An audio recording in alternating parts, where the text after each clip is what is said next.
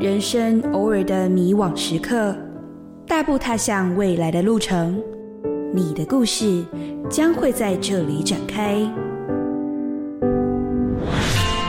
在职涯旅程中的经验与收获，与伙伴进行思想激荡和创新的日子，深度交流跨领域的未来趋势，参与各式各样的实习和体验，身为志工的实践与感动，深入台湾的壮游之旅，连结国际与在地的精彩绝伦。在青春岁月里热情奋斗的记忆篇章，你的故事将会在这里延续。欢迎光临青年故事馆，一起开拓精彩未来。Hello，大家晚安，欢迎来到青年故事馆，我是馆长凯琳。今天这个主题我觉得非常的有意思，要来跟大家聊什么呢？是关于文化这一块，而且是不同国家的文化。对文化上的交流啊，其实还蛮多。之前的来宾可能就是有去其他地方交换，进行 gap year，然后有认识到不一样的区域的一些事情。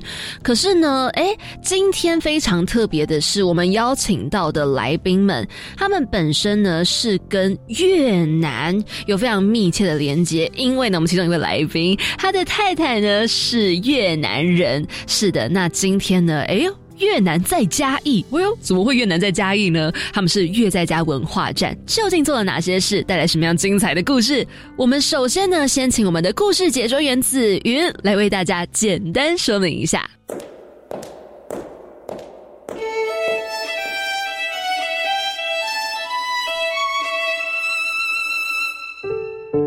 部青年发展署为强化前端在地发展人才的价值培育，招募在地青年行动家，成立学习性轻据点，协助青年们从体验在地、理念建立到实际运作，启发青年对在地的关心，也引导他们有参与地方发展的可能性。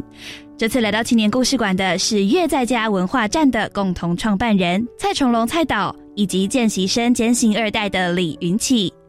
越在家文化站于二零一七年由越南裔新移民阮金红与台籍夫婿蔡崇龙共同创立，长期关注台湾新移民、移工及新二代的教育文化与相关议题。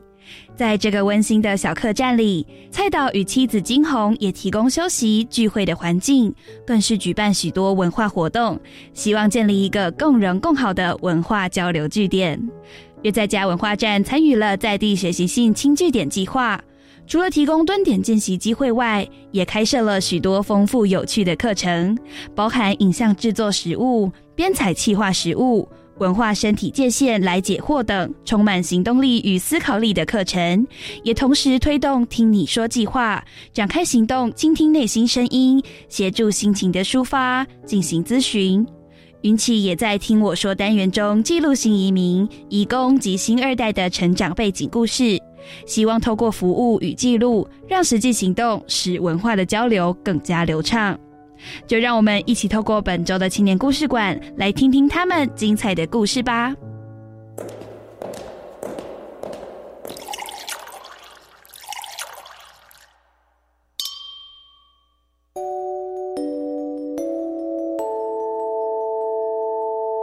走到我们的故事交流厅，今天邀请到的来宾呢，诶，有两位来到了现场，他们呢是越在家文化站，然后呢，今天邀请到的是蔡崇龙还有李云奇，Hello，你们好，你们好，你们好，嗨，哎，可以请你们跟大家简单自我介绍一下吗？呃，我叫蔡崇龙，然后因为我是个纪录片导演，所以基本上呃，我的学生或者认识的朋友常都叫我蔡导。OK，菜。然后这几年我的学生有发展出一个新的绰号叫菜刀，啊，我以为是因为我讲话很犀利的关系，可是他们说因为菜刀念得快就会变菜刀，所以并没有什么恶意这样。这菜刀也蛮好记的，菜刀也很好记。OK，所以呢，刚刚这位是菜刀，那么坐在左手边这位的呢是云奇。啊，大家好，我是云奇，然后呃，我绰号可以叫我喜瑶，就是越南文酱油的意思。然后我自己目前是就读中正大学社会福利学系，然后现在大三。那同时也是去年月在家的实习生，然后我们在实习的过程中有做一些 podcast，就是叫一面之词。然后我自己同时也是一名越南的新二代，就是妈妈是越南人。哦，哎，你刚刚提到 podcast，你说那个节目名称叫什么？一面之词，那个移是移动的移。啊哈，对对对，面试的面，面试的面，面子的面，一面之词，对。哦，这个节目是在说什么啊？因为我们一开始就是这是一个成语，它原本是一二三的一，然后我们希望说可以让就是话语权可以转移到移民工还有新二代身上，就是这一代表是移动，然后也代表是话语权的转移，所以我们希望可以透过这个节目去传达移民工还有新二代的声音。哦，那你们在节目当中会分享一些可能你们生活上的故事啊，或者是一些文化等等之类的嘛？就是我们有分成四大主轴，然后总共是故事、文化、服务还有议题。就是我们会分别用不同的主轴去带不同的内容，像是我们前三集就是会邀请新二代，然后来跟我们聊聊天，然后可能由我主访，然后跟他们聊一些他们成长过程中的一些呃事情这样子，然后后面也会带到像是文化，可能是。因为以我自己是越南新二代的角度，所以我可能有谈一些关于越南的一些节日啊，或是文化等等。啊，那后面也有介绍，像因为我们在越在家时期，就会有一些。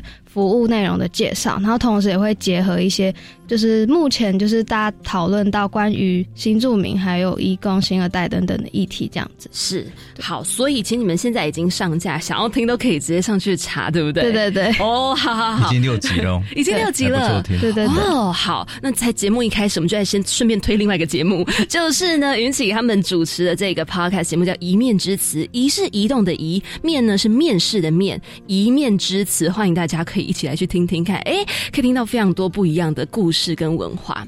好，那么刚刚呢，其实蔡导有提到，哎，是拍纪录片，然后现在在中正大学的传播学系任教，嗯，是，所以之前蔡导就是一直都是从事跟这种大众传播相关的喽。对我大概，呃，因为我我在。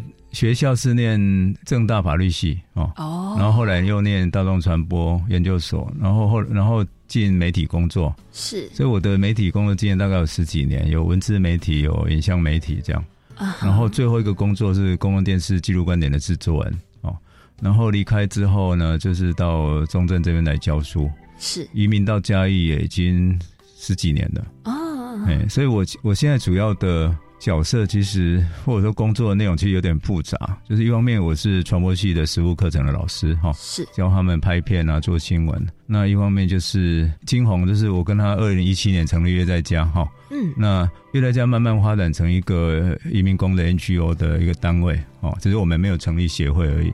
那其实我很多比较后台的工作或者是要跑腿的工作是我在做的，而且主要的金源也是我提供的啊，对，因为我们。没有特别想要只跟公部门呃申请经费，虽然说有些案子还是需要的，希望能够比较独立自主一点。是，所以很多就是靠我们自己去去找那个经济方面的资助了。嗯，然后另外一个很重要的就是纪录片的拍摄哦。其实我跟金红，我们这十年来有拍过呃《失婚记》哦，他是导演，我是制片，然后《再见可爱陌生人》哦，嗯，哎，我们是双导演。前一部是拍新著名的故事啊，第二部就是拍。哦，所谓的失联义工的故事，然后去年有一部片叫《九枪》，哦，是金马奖最佳纪录片。啊，如果你们看金马奖典礼的话，哎，你们就会看到我们去那个参加那个典礼。嗯嗯。然后这部片也就是我们有十五场的特映会，在去年底跟今年初，那今年会透过群众募资再去推，下半年可能会进戏院。哦。然后它也是跟失联义工有关的故事。是。哦，只是从呃五年前一个。阮国辉事件触发，然后想要借这个不幸的悲剧去探讨台湾义工在整个结构上所面临的一些结构跟制度面临的问题。嗯哼，哦，所以使得他们的人权状态在台湾目前是。非常糟糕的状态，哦，所以欢迎各位有机会可以去看九枪。OK，好，所以真的有非常多的关于不管是新二代、新著名、移工等等这方面的很多议题，就是是蔡导有在进行拍摄以及正在执行的，也就是你们越在家文化站，其实也就是在这个主题当中是有不断的往下发展。那可以跟大家简单介绍一下你们越在家文化站吗？乐在家文化站是呃二零一七年成立的哦，嗯，然后我跟我太太移民到嘉义十几年嘛，我们是有买了一个中古屋在村子里面，哦，那边叫福泉村，民雄的福泉村。那五年前就是因为我们认识的朋友，他本来有租了一个五十年的老房子，哈，不是三合院，但是就是五十年那种用块木盖的那种，然后他退出以后，我们觉得那个空间蛮可惜的，嗯，哦，我们就是再把它改造整理。然后变成一个可以展示越南文物的地方，然后呢，平常也可以让大家在那边休息或聚会。嗯哼，所以常常一些比较重要的，可能中秋节啊、过年啊，或者是呃妇女节啊，我们可能会在那边办活动或聚会。是。然后平常呢，就是义工如果下班之后，哦，就是比跟我比较熟的，他会晚上来我们这边，就是聊天啊、吃饭啊、煮饭啊这样子。啊。哦，然后尤其是假日。嗯嗯嗯。然后还有过年的时候有比较长的年假。他们可能会把我们当做一个可以去来度假的地方哦，像今年，今年跟去年就是大概有各县市十几个义工会到我们那边，他们规划菜单，然后在那边就是度个几天那样。我们这边一个度假基地，嗯，对对对，啊，因为他们比较没有机会回去嘛，啊，对，啊，所以这个也许可以后面再讲。然后我们也会办一些活动，但是我们可能跟官方比较不一样，是不太想要办那种一次性的活动，哦，就是把它办的。很大，然后很多很多，好像很多人有 KPI 这样，但它其实就是一次性的。它其实对台湾人的意义可能比移工移民工还大，嗯哼，因为就是给官方可以去交差而已。嗯嗯嗯。那我们会办这样活动，但我们可能会更重视移民移工的实际的参与。很多事情都是他们一起合作的，工作人员也是他们，也不是台湾人做工人员，然后让移民工来参加一下，然后上去跳跳舞啊，做做美食，这样就结束的。嗯嗯嗯。哎，我们很重视就是台湾人跟移民工一起平等的互相合作，甚至规划。嗯。哎，就算我们办活动，会重视这个部分。是，所以非常顾及到大家的心理层面的部分，不会觉得说好像其实有点像交作业。哎，表面上好看，OK 过，就比较不会变成是这样子的一个形态。对，然后一七年成立嘛，哈，然后大概在二一年的时候，二零二一的时候有一个新的方案，等等下后面也会讲到，就是听你说，哦，嗯，我们就是又成立一个移民工的法律哦、心理、公共卫生的咨询平台，然后我们也找了嘉义在地的律师还有心理师，他们来轮值，哦，然后如果移民工包括新二代他们有什么问题的话，他们可以预约，然后再约在家做面对面的咨询，哦。哦，是咨询不是智商哈，因为智商还是比较专业的。是，然后再看能够给他们一个初步的建议哦。嗯。然后如果需要进一步的协助的话，再看，譬如说介绍给法服啊，哈，法律辅助，或者再介绍更好的，就是其他的心理师这样子。嗯哼。哎，啊，这个是因为我们拍纪录片。它是一个比较长期的观念传播，可是我们发现他们在日常生活或工作里面，就常有一些问题是需要协助的。是，那我们如果一开始就给予协助的话，就不用等到后面才变得很严重啊，变成呃重大的事件或悲剧。嗯嗯，哎，所以就是后来这个平台就是成立以后这几年，就是慢慢有在发展，然后也像希望说像我们实习实习生，就像允许他们有进来一起在合作或协助这方面的工作。嗯，希望希望他可以。有更大的影响力了，因为它这个部分就是跟月在家刚讲的那个功能还是不太一样的，比较会是社会服务。啊，是。好，所以呢，其实一个月在家文化站里面就有非常非常非常多，大家刚听下来，就不管是要休息、有聚会、办活动，还是呢，哎，甚至有咨询，以及呢，各式各样各种层面的。一些服务来提供给很多的这些新二代移工啊、新住民等等之类的，是那为什么会叫月在家文化站？这个是我跟我太太，我们那时候想要，我们把那个房子租下来后，我们在想说，哎，我们刚才要有一个名义，然后让人家来这边就知道说这个地方到底是什么定位。嗯哼。那我们首先想到的是月在家，哈，就是因为他是越南人嘛。嗯哦啊，在嘉义嘛，越南在嘉义，简单很简单，就越南在嘉义哈。然后文化站这件事其实是很重要的，我太太很重视文化交流，是，所以一定要把文化融进去哦。因为通常新住民在台湾公部门的眼光里面，都比较把它定位成是一个社虎的面相哦，他们就是弱势的，他们需要被扶助。嗯嗯嗯。哦，但是金红觉得真正弱势的不一定是他们，而是台湾的夫家哦。对，就是真的 会会娶新住民很多，其实是台湾的比较弱势的阶层的哦，蓝领阶层的。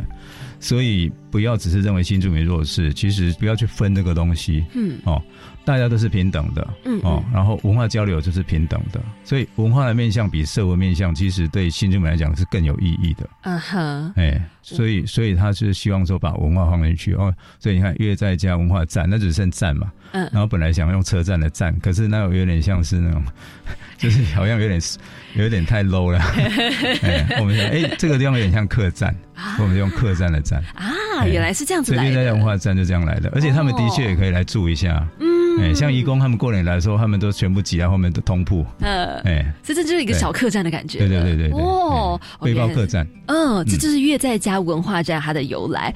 那这样想回到这个轻据点计划一下，那时候又是怎么样的契机去知道这样的一个青年所的计划？其实呃，轻据点也是该跟听你说同一个时间哈，在二零二一年左右开始的。那我刚说我们在做的那些事情，其实。除了靠我的薪水以外，其实我们需要一些外来资源，对不对？哦，啊，因为我们没有成立协会，我没有说特别就是去跟官方申请经费。嗯、然后，其实，在地方政府来讲，有时候根本就没有这方面的项目。嗯，所以我就是跟一个新二代哈，叫玉龙陈玉龙哈，他是中国二代。是，因为这几年我不断的在发掘各种新二代，就 像林奇那样。哦，透过教学过程或者是哦，有时候是朋友介绍。那玉龙其实是我的学生介绍的，我本来跟他不认识。哦，那他是对纪录片有兴趣，然后也想要来中正念书。嗯嗯。可是他家境经济情况又不是很好。哎，我在想就是我们在想说，呃，拍拍片其实需要敬佩的，是。然后我们又在家做这些事情也需要敬佩，那有没有可能就是从公部门找一个项目来写？嗯、然后他就是他也很会找，会刚好看到青年署的这个计划，嗯，哎，然后他的文字能力也不错，啊、所以其实第一年的计划是由他来主写，然后我跟他一起讨论内容，写出来或去提案，就是刚好蛮蛮幸运的就通过了啊，所以我们就是。呃，二一年、二二年，我们连续两年都有入选群聚点，然后今年第三年还在提这样。嗯哼，嗯，所以那个轻据点计划在这样子，二零二一到二零二二，至少在前两年的时候，嗯，那时候有没有过程当中有一些可能他们提供一些特别的咨询啊、机会啊，或者一些交流，可能是让不同你们大家不同的群体可以去互相哎团队之间有一些认识，或者是哎可能是一些技术啊或者想法上的交流。嗯。新据点哈，我觉得它给我们的一个最大的支持，当然就是资源的部分。是，因为其实我们可能是全台湾目前二十几个新据点里面唯一以移民工为主题的。对，哦，所以我们做的事情，其实其他新据点做的东西是比较少，他们通常可能是地方创生的、哈文创的，或者就是地方史的哈那种导览的东西。对，哎啊，但是我们就是等于。就透过青远计划跟他们有很多次的交流机会，包括成果展，所以我们会看到他们在做的事情，嗯，包括提案会，所以其实有一些想法，我们会融到我们的呃计划里面去，哈，比如说我们今天要让他们关注移民工议题，那但是那个工作，然后我们开工作坊，那学生来的时候，我们可能要让他们就是。也要先认识民雄是一个什么样的地方，是。那这是一个比较地方学的东西，嗯哼，所以我们其实第一年工作坊，我们一堂课就是关于民雄学，哦，就是他也要先了解民雄，然后再来就是了解哎这个地方的移民工的生态，嗯哼，哦，所以这个其实都是有关系的啦，嗯，然后还有就是呃，目前就都他们都需要经过提案嘛，哈，所以有一些专业的评审，他们给的一些意见，对我们来讲也蛮有帮助的啦，哦，就是对。因为移民工的东西虽然是我们比较有在做，可是他们有时候还是会有一些我们比较没有想到的盲点哦，像是会提供给我们这样。譬如说，我们讲的有些东西，他们有的是第一次听到了哦，啊，他们会从台湾的角度跟我们说，哎，可能也许可以去哪里找资源啊，哦，或者可以跟哪个单位交流这样。嗯哼，哎，然后我可能比较会觉得比较感动的是，譬如青年署的署长陈雪玉哈，是是署长。他甚至有一次还跑到岳在家参访。哦。哦，因为他也想要知道岳在家是一个什么样的地方。啊哈，哎呀，因为署长其实不一定要来，嗯，对。然后还有就是我们第二年的计划有跟花莲的写写字哈，他也是东部的青据点，我们就跟他合作一个课程，就是比较属于编采方面的，嗯，哎，那这个其实应该也不是说特别呃谁协助谁啦，应该就是说我刚刚讲的就是。透过轻据点开创的各种场合，我们能够交，就是有机会互相认识，我们就会把比较适合的东西放到我们课程里面，然后他们给我们的一些回馈，对我来讲也蛮重要的。我们才知道说，哦，我们做这个东西是他们觉得还不错，而且是值得做的。其实比较大的是，我会觉得得到一些鼓励了啊，不然其实我们还蛮孤单的。对，因为如果只有自己在做，然后都没有其他伙伴，因为很多情绪点，就像刚刚蔡导提到，很多是地方创生，那大家就是哎，我们都可能都同一个地区的，我们可能同一个类型的，就会很有那种心得上的交流。但如果今天有点是孤军奋战的话，其实就会还蛮需要其他人的支持、鼓励，以及呢，就是更多更广层面的交流了。嗯嗯嗯，对，是，这是关于轻据点的部分。那我们其实一直有提到，因为越在家文化站就很大一部分是关于越南，那么同时也。包含到新移民、新二代移工，那关于这个新著名新二代移工，可以给我们稍微介绍一下他们的文化还有生活背景吗？新住民跟移工的部分，我讲一下。二代也许引起自己可以多讲一点哈。就是谈到新住民，首先就是我常在一些演讲场合问 问大家说：“你们知道台湾新住民啊或移工有多少人吗？”嗯，然后大家都答了乱七八糟。对，尤其是移工啊，有人说十万，有人说一百五十万啊，差好多。个差距很惊人哈。然后，然后新住民其实也是啦，就是我就直接讲，目前大概有五十几万人哦。对，然后其实我们讲了新住民。也包括了中国新住民，但是我们往往就只有想到东南亚的，其实中国新住民比例还蛮高的。哎，像我刚刚讲的那个玉龙，他就是中国二代，哦，然后他就会讲到他成长过程里面，其实对，因为他是中国的二代，所以有时候会有一些人家丢过来的刻板印象，或者甚至是歧视，让他很不舒服，甚至有影响到他的成长的那个，就说有一点到创伤这样。譬如譬如说，他就讲说。哎，有一次他他的同学就跟他妈讲说：“妈妈，我的同学是那个混血儿。”哎，嗯，哎，然后他就说他妈说混哪里的？他就说是中国的。嗯，然后他妈就大笑这样子。啊。对啊，啊，可是其实如果不是纯粹用血统的话，有话来讲，的确中国跟我们差异是很大。是各省来讲，对不对？对对对。啊，他妈就是很不屑的大笑啊！哎，啊，他那时候还小啊，他就到现在都还记得。啊，像这种这种很微妙的东西，有时候我觉得我们台湾人不一定意识到。允许等一下可能还可以提供其他的例子。是，然后。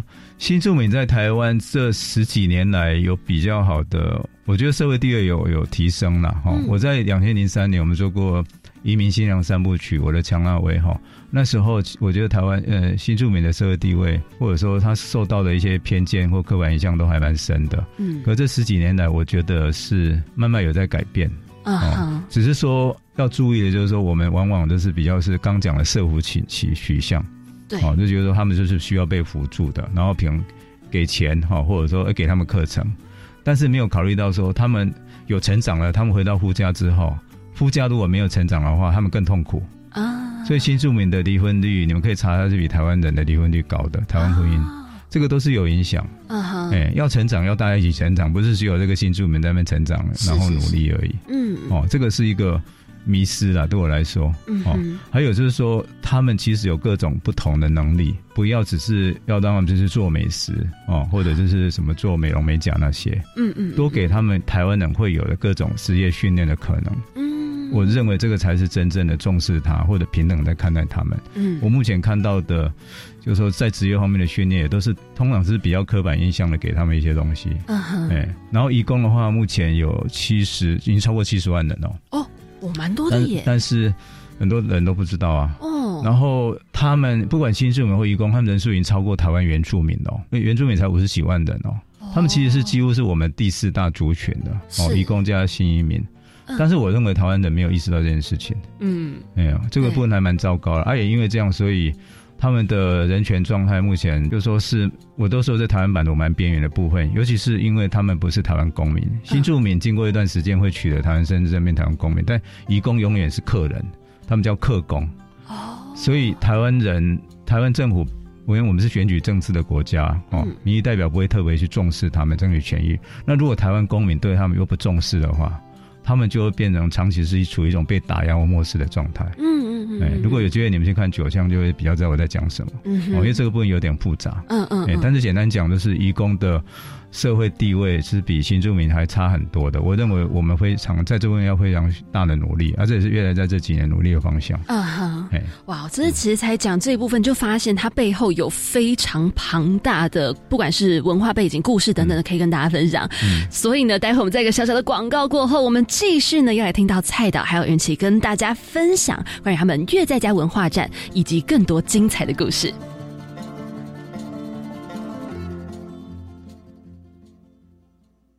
快乐学习，天边黑学习；快乐学习，忘记年龄。我是香香，我是香香；我是廖凤颖，我是廖芳颖。欢迎听众朋友拜六礼拜，欢迎听众朋友礼拜六、礼拜天。早晨六点到七点，早上六点到七点，苏塘高友广播电台。收听教育广播电台。老威吼，老威讲的节目，老的好，老的美的节目，本快乐天空是榜一。我以前在学校就有申请就学贷款，但是刚踏入社会要缴贷款有点困难呢，怎么办？我也有就学贷款啊，但是我有办理缓缴本息、延长还款年限，另外还有一种是只缴利息不还本金的办法可以用，这样就可以减轻还款的负担喽。好哦，有了这些宽限的办法，我才能跟你去旅游。耶！我们赶快来向贷款银行申请看看。以上广告是由教育部提供。全民节水到店来，轻松节水三步骤。第一步，优先采用省水标章器材，养成良好的用水习惯，使用省水器材轻松省水。第二步，定期检查用水设备，确认用水设备不滴水，资源不浪费。第三步，水资源再利用，动手做回收，减少自来水用量。节约用水不分你我，让行动不只是口号。以上广告由经济部水利署提供。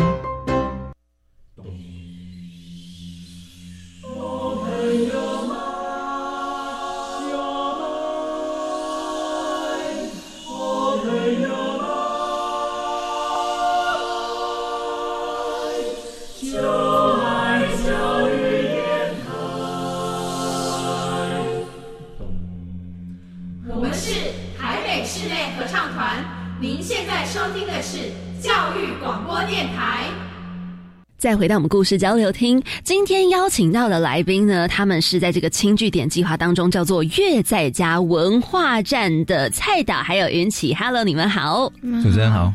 嘿，我们继续要来聊到呢，刚刚完全聊不够，哎，有提到了新著名，提到了义工，那么关于新二代的部分，云起是不是要来跟我们大家分享一下？嗯，对我自己是身为就是越南的新二代，然后在以自己新二代的身份来讲，就是。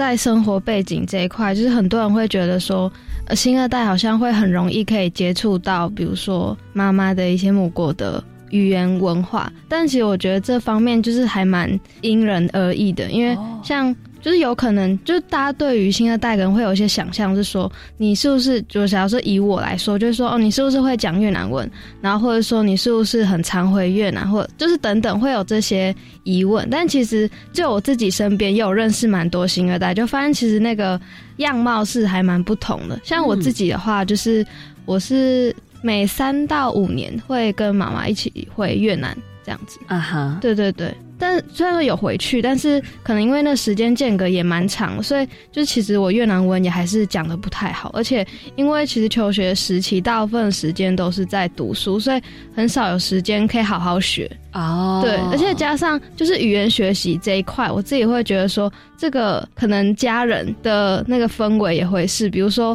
会不会有人妈妈会不会愿意教你？或者是说有没有其他的资源可以支持你什么的？就就像我自己就会觉得，马上望他是他会被越南的家人问说你怎么没有教，就是教我越南语，我妈就会把这句话转传给我，但是她后续就没有任何的，就是要积极教我什么的，所以就变成说我还是就是可能上大学之后才就是有点算是。透过其他正规的学习，然后慢慢学这样子啊哈，对对对，所以其实我们大家对于不管是哪个族群，有时候都会有一些些的误解。就像因为其实我有一个好朋友，他也是新二代，然后他真的也非常非常非常少回去，因为平常都忙于工作，嗯，然后就这样子说真的，语言的部分他其实真的也是不太会，然后文化上的部分呢，就是他们家好像也待在台湾也很久了，就也不会觉得说，哎，好像真的就会觉。觉得他就是一个越南的新二代这样子。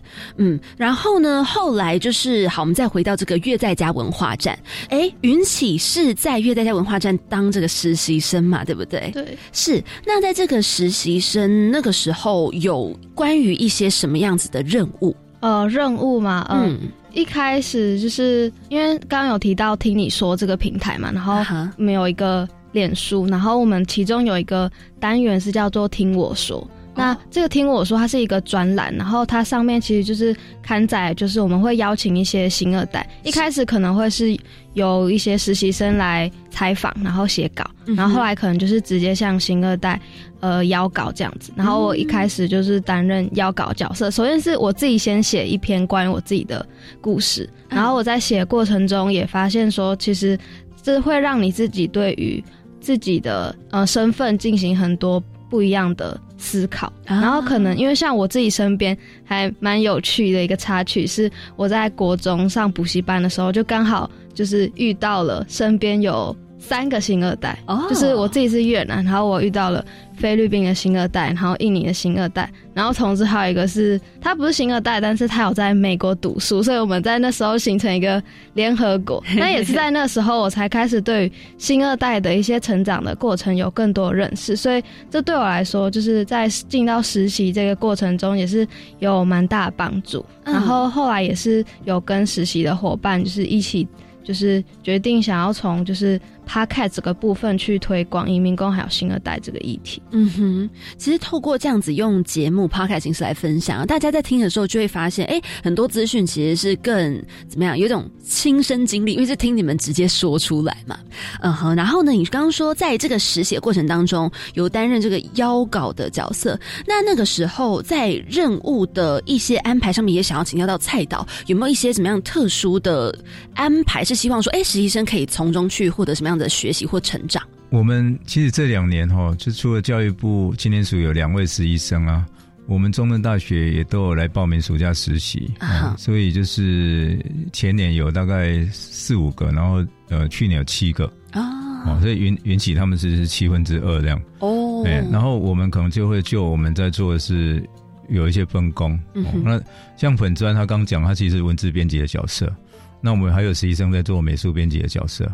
啊，然后去年后来也有在做 IG，我们也创了一个 IG，因为年轻人比较会用 IG 嘛，然后有的就是跟粉端同步，讯息发布这样子。然后 Podcast 的这个声音的广播等于是一个新的尝试，嗯，哦，然后我们的器材跟经验是有限，哦，所以我但是我都蛮佩服引起跟恩恩他们两位制作人兼主持人，嗯，哎，他们其实就是内容的规划或者实际上。做出来的成品都还蛮不错的，只是说需要再多累积经验而已啊。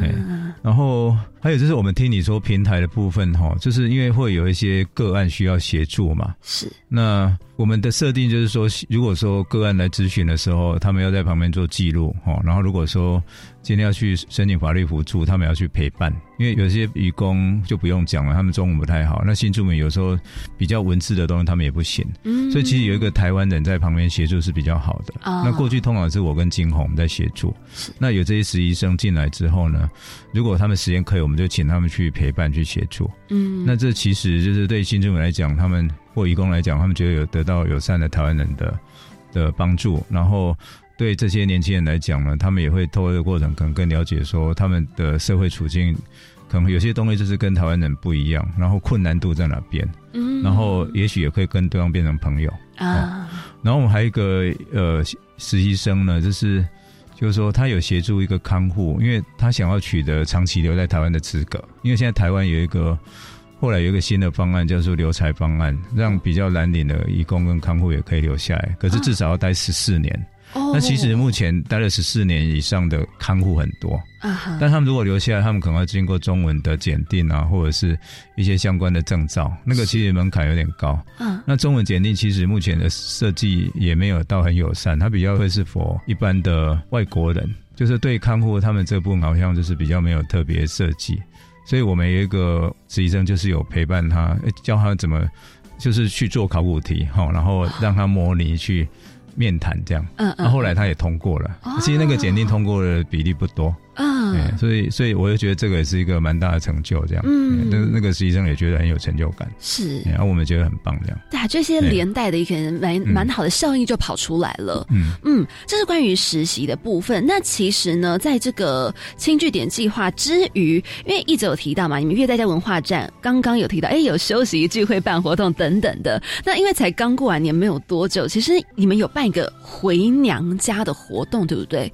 就是特别是在过年这期间，然后呢，让新住民、移工等族群会有一种哦，我回到家的感觉。但因为实际上没有办法真的回去，对。那在这个活动，你们会进行一些什么样子的嗯一些交流吗？还是说会怎么样去举办它？嗯，就是我们乐在家成立五年来哈，就是刚开始新住民。会比较以新住民姐妹为主哈，所以那时候回娘家，因为通常是过年回娘家嘛，那我们可能就是会就是大家聚会煮菜哈。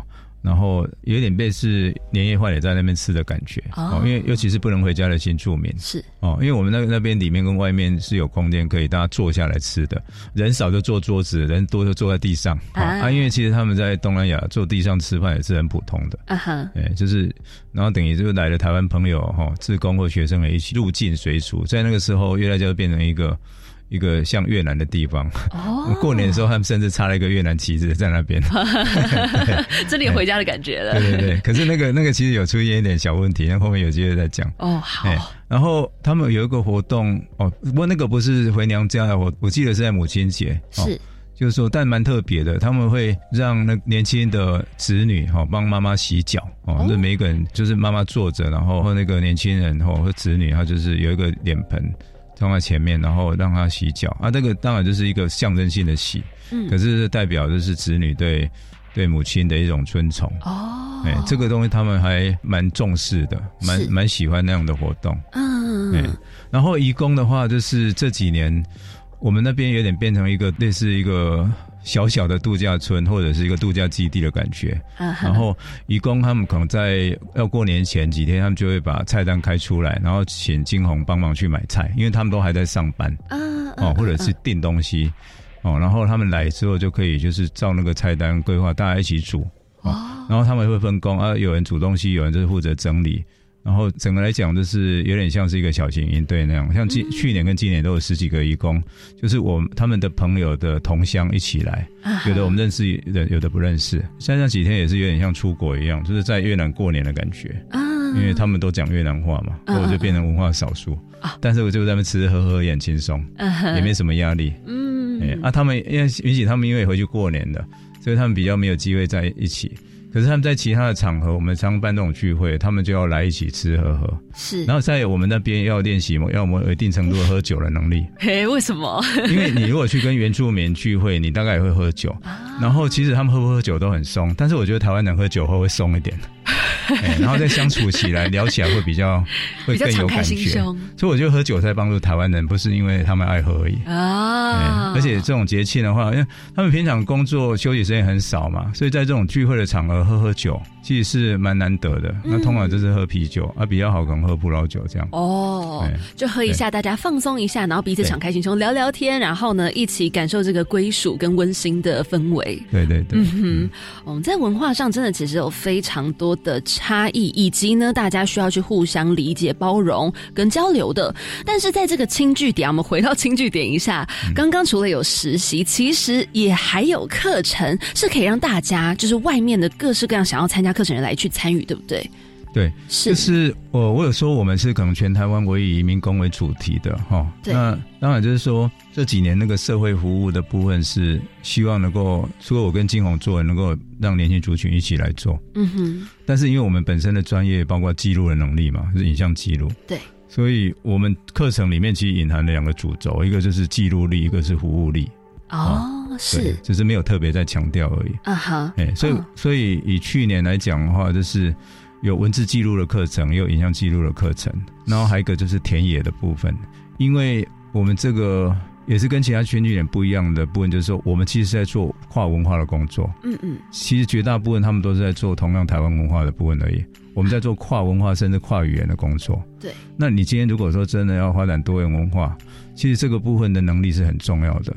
所以透过课程，然后透过实习，还有我们会去一些，就是去一些他们会聚集的地方，员工聚集的地方做田野哦，做做访谈，嗯，然后他们就会在东海文化部分会有更多的了解啊。所以其实课程大概有包括这三个点哦。去年是文字记录跟影像记录，然后还有一个就是田野田野能力哈，哎。然后今年就是会更进阶一点哦，就是只要更收在影像记录的能力的部分哦，嗯，因为去年就是有出那种小的杂志跟短片，那今年就是希望跟聚焦在影像记录的部分，因为这样我们可能会更有心力去要求，就算是短片有一定的品质，然后内容就是跟移工移民工的主题有关的。嗯。啊，但是田野的部分都还是要继续，是，我们还是有课程是跟田野有关的，然后带他们去去拜访不同的移工 NGO，或者是台北火车站，或者是东协广场，渔渔工会聚集的地方，哎，实际上去接触他们，然后去了解他们。可能他们目前的需求是什么？然后做朋友这样是哎，那像蔡有提到，就是他们不管是目前的需求啊，或者是呢，他们有一些什么样的故事？那你们本身其实应该也是听过很多，甚至是经历非常多。有没有什么是可以跟我们听众朋友来分享一下你们难以忘怀或者印象很深刻的一些事情？就是如果是以在课程的话，就是因为我是拍了记录短片的部分，然后那时候我是以就是我自己的故事来作为是整个短片的。主轴，嗯，所以就是就是变成说我必须要带着摄影机进到家里面拍这样，所以我觉得那过程对我来说是一个还蛮大的一个挑战，因为首先是摄影机这个东西，就是如果你的家人看到你在拿着它，他可能会觉得这是一个好像你要对着它就是拍隐私，对对对的那种感觉，就是可能我拍我妈妈，就即便我是他的小孩，但。他对那个镜头也会有一些恐惧感，所以就变成说。就是你在当中，你事前会需要经过很多的沟通，或是就是去跟他协调，才有办法慢慢让那个你自己想拍的东西可以被拍出来，然后可以呈现出你想要呈现出来的东西。因为那时候我是想要带到就是一些不管是跨国婚姻的行程，然后到我自己去看待自己的身份的一些理解，我觉得那个过程，我觉得把它呈现出来，我觉得是蛮重要。然后因为我在。我的那个记录短片是叫做“心之所向”，然后“心”是新著名的那个“心”，所以就是我是透过移动这个点，就是去看说，就是他们内心到底向往的东西会是什么，就是去呈现这样子。嗯哼，对，所以我觉得是一个还蛮。难忘的经验，因为我也觉得在那次经验之后，我获得一些影像的经验，然后我也更知道说要如何去跟家里人或是什么的去建立那个关系，这样啊，就是其实不论是在技能上的进步，还是说是情感上的一个层面，都会有一种成长。对对对，是。哎，那如果说就是讲到关于文化交流啊，我们想要知道说，到底现在那个最困难的点，或者是说我们大家可以一起尽一。份心力的会是什么？我这里讲一个小故事啊，就是我刚刚有讲，就是他们过年期间，因为这边有点像这个小越南区嘛，是他们就用个旗杆绑个越南国旗在那边。嗯嗯嗯。哦啊，其实我不知道你们感觉怎样，我觉得这个是无伤大雅的。可是后来就是有一个邻居有牌跟我讲说，哎，那个如果要挂越南国旗，应该同时要挂个中华民国国旗在旁边这样。哦哦，好像比较尊重，更 尊重台湾这样。哦哦啊。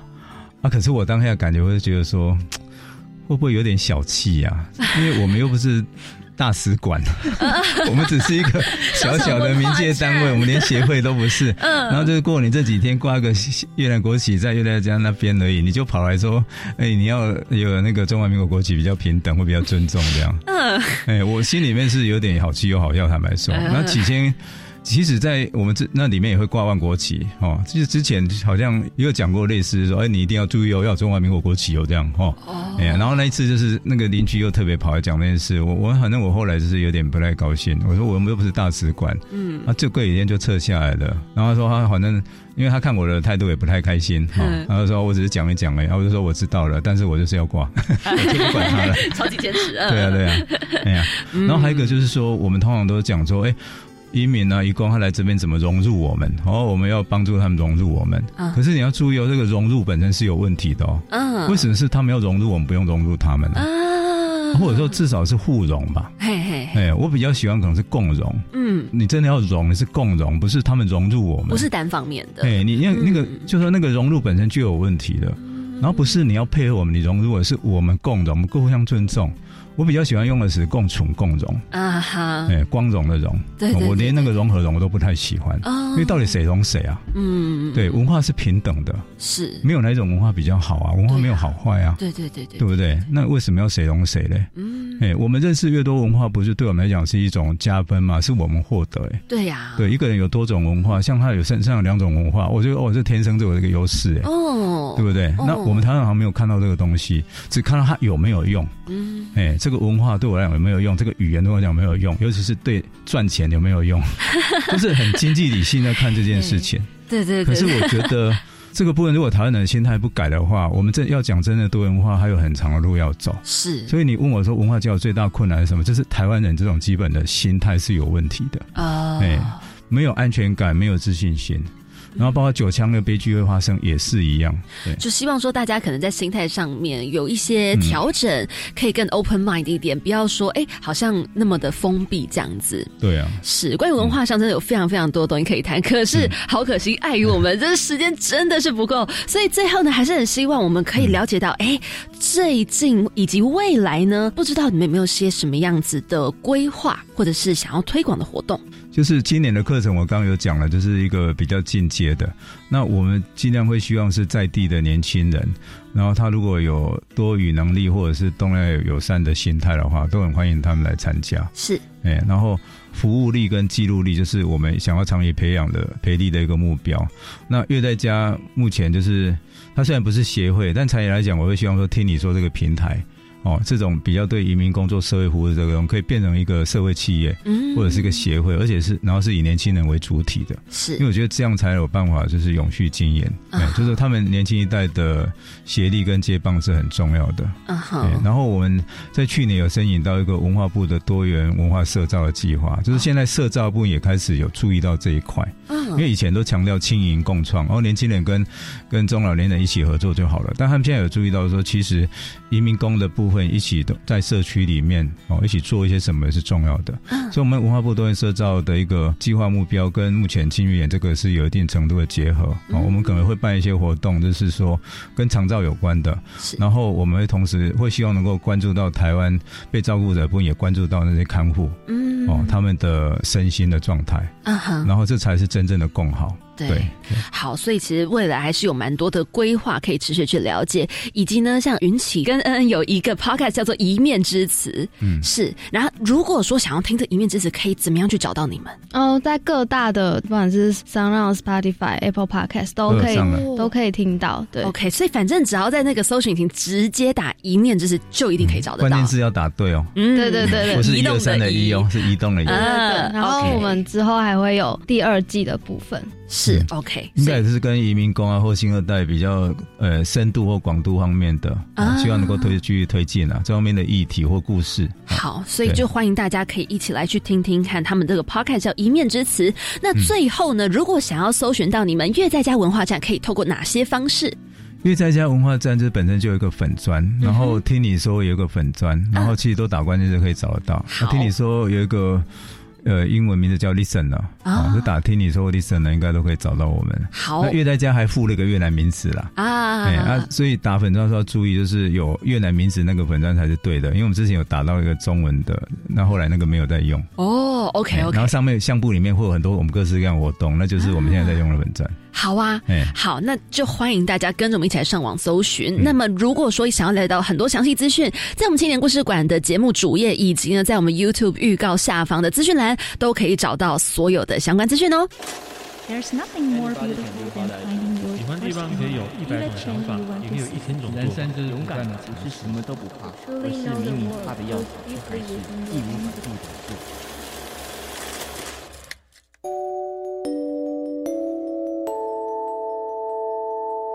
现在走到我们的刘生强。上一次呢，在我们青年故事馆的是重生台湾的小 Q 还有莹莹，他们留下了这么一句话：相信自己，我们都有改变世界的力量。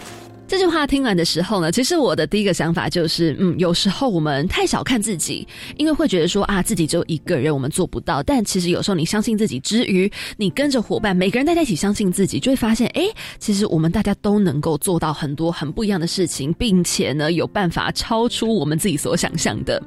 那么，想要问到蔡导还有云起，听完这句话有什么样的想法吗？我想要回应的话，还有刚好我也想要讲话，这一点回应到他们，就是我要讲的话，就是说。不要问我们想做什么，要问你们能做什么。嗯嗯，因为我们纪录片常会有办映或座谈嘛，常会有观众问我们说：“哎，导演，你们想要做什么？”嗯，我都说应该是你们看了以后想要做什么。哎，然后有的人都会觉得说自己好像就是年轻啊，或者说没有资源，不知道能做什么。对，可是我都觉得在不同的社会位置上，其实能够做的事情很多。就算你只是一个年轻人，嗯，哦，你家里面有看护，你是不是可以给他一个友善的眼神？哦。或者是有时候给予一臂之力，你走在路上碰到义工，你要对他们就是侧目的时候，想想看，哎，他们为什么会坐在地上？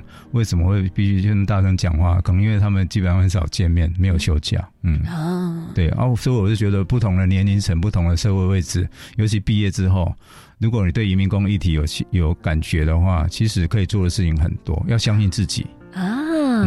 好，这个是蔡导的想法。那么云起呢？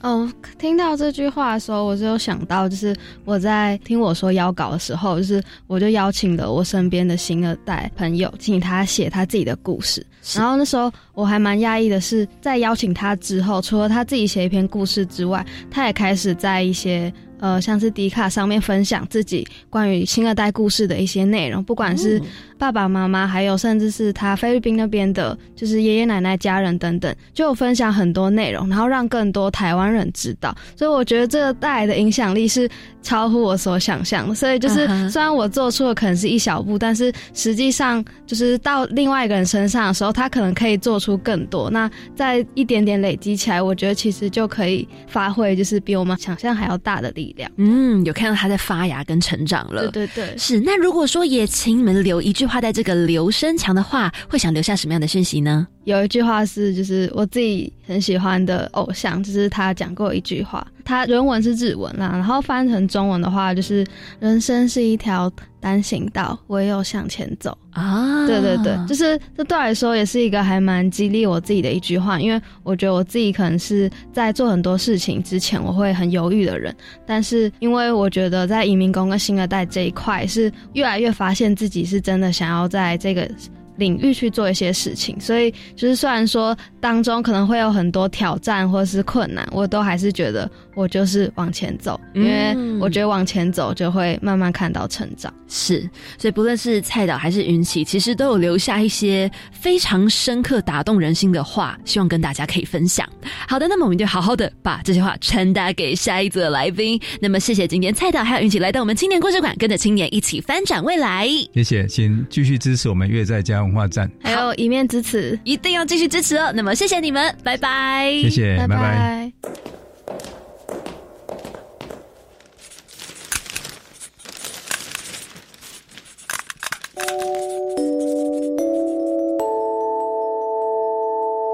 走到我们的公布栏，子云。Hello，你好啊，你好啊！你不觉得今天这个主题实在是非常的有意思吗？嗯，真的，我觉得开启了不同视角吧，因为之前没有这么的关注这一块的议题，确实。但今天听完以后，就会觉得，哎，又有收获的感觉。对，我觉得再加上，就是因为我们身边那个朋友刚好他就是新二代，是，然后同时呢，他也刚好是越南人，是对对对，我就觉得更有一种共鸣，就有一种，哎，我确实也有看到这样子的人在身边。所以好像更可以理解了，没错哦，很有趣的一个话题，也希望说大家对于文化上的交流，可以真的是更敞开心胸，慢慢的去接受，然后呢，不断的去深入的认识，没错。嗯，好，那我们来看看公布栏吧。哎，今天的资讯还蛮重点的哦，是有两个大重点来跟大家分享。首先，第一个呢，就是青年社区参与行动二点零 Change Maker 计划整件的提案，今年年度的呢已经开始喽，从一百一十二年的二月一号一直到三月三十一号。为了引动青年对家乡以及土地的认同，协助社区活化以及发展，所以呢，推动了这样的一个计划，鼓励青年。组成团队，针对地方需求，以设计介入社区再生，并且以行动实现扎根在地。那么详情呢，都可以到 Change Maker 的网站来去查询喽。没错，下一个呢，要来跟大家分享的就是我一直很喜欢的一个计划，就是青年壮游台湾寻找感动地图实践计划的真件喽。那为了鼓励青年呢，以多元的方式来体验壮游，青年们呢可以有两个人以上自行组成团体，然后呢借由这个壮游体验的过程来探索自我的价值，以及与赛地深度对话哦。那这个入选呢，最高有机会可以获得五万元哦。好，那我们报名期间到三月十七号为止，只要你是高中生或者是到三十五岁以前都可以参加。证件计划呢，可以参考青年署的官网或者是壮游体验学习网喽。是的，两个资讯来分享给大家。那别忘记了一样，每周三晚上七点零五分要准时锁定我们青年故事馆喽。我是凯琳，我是子瑜，我们下周见，拜拜。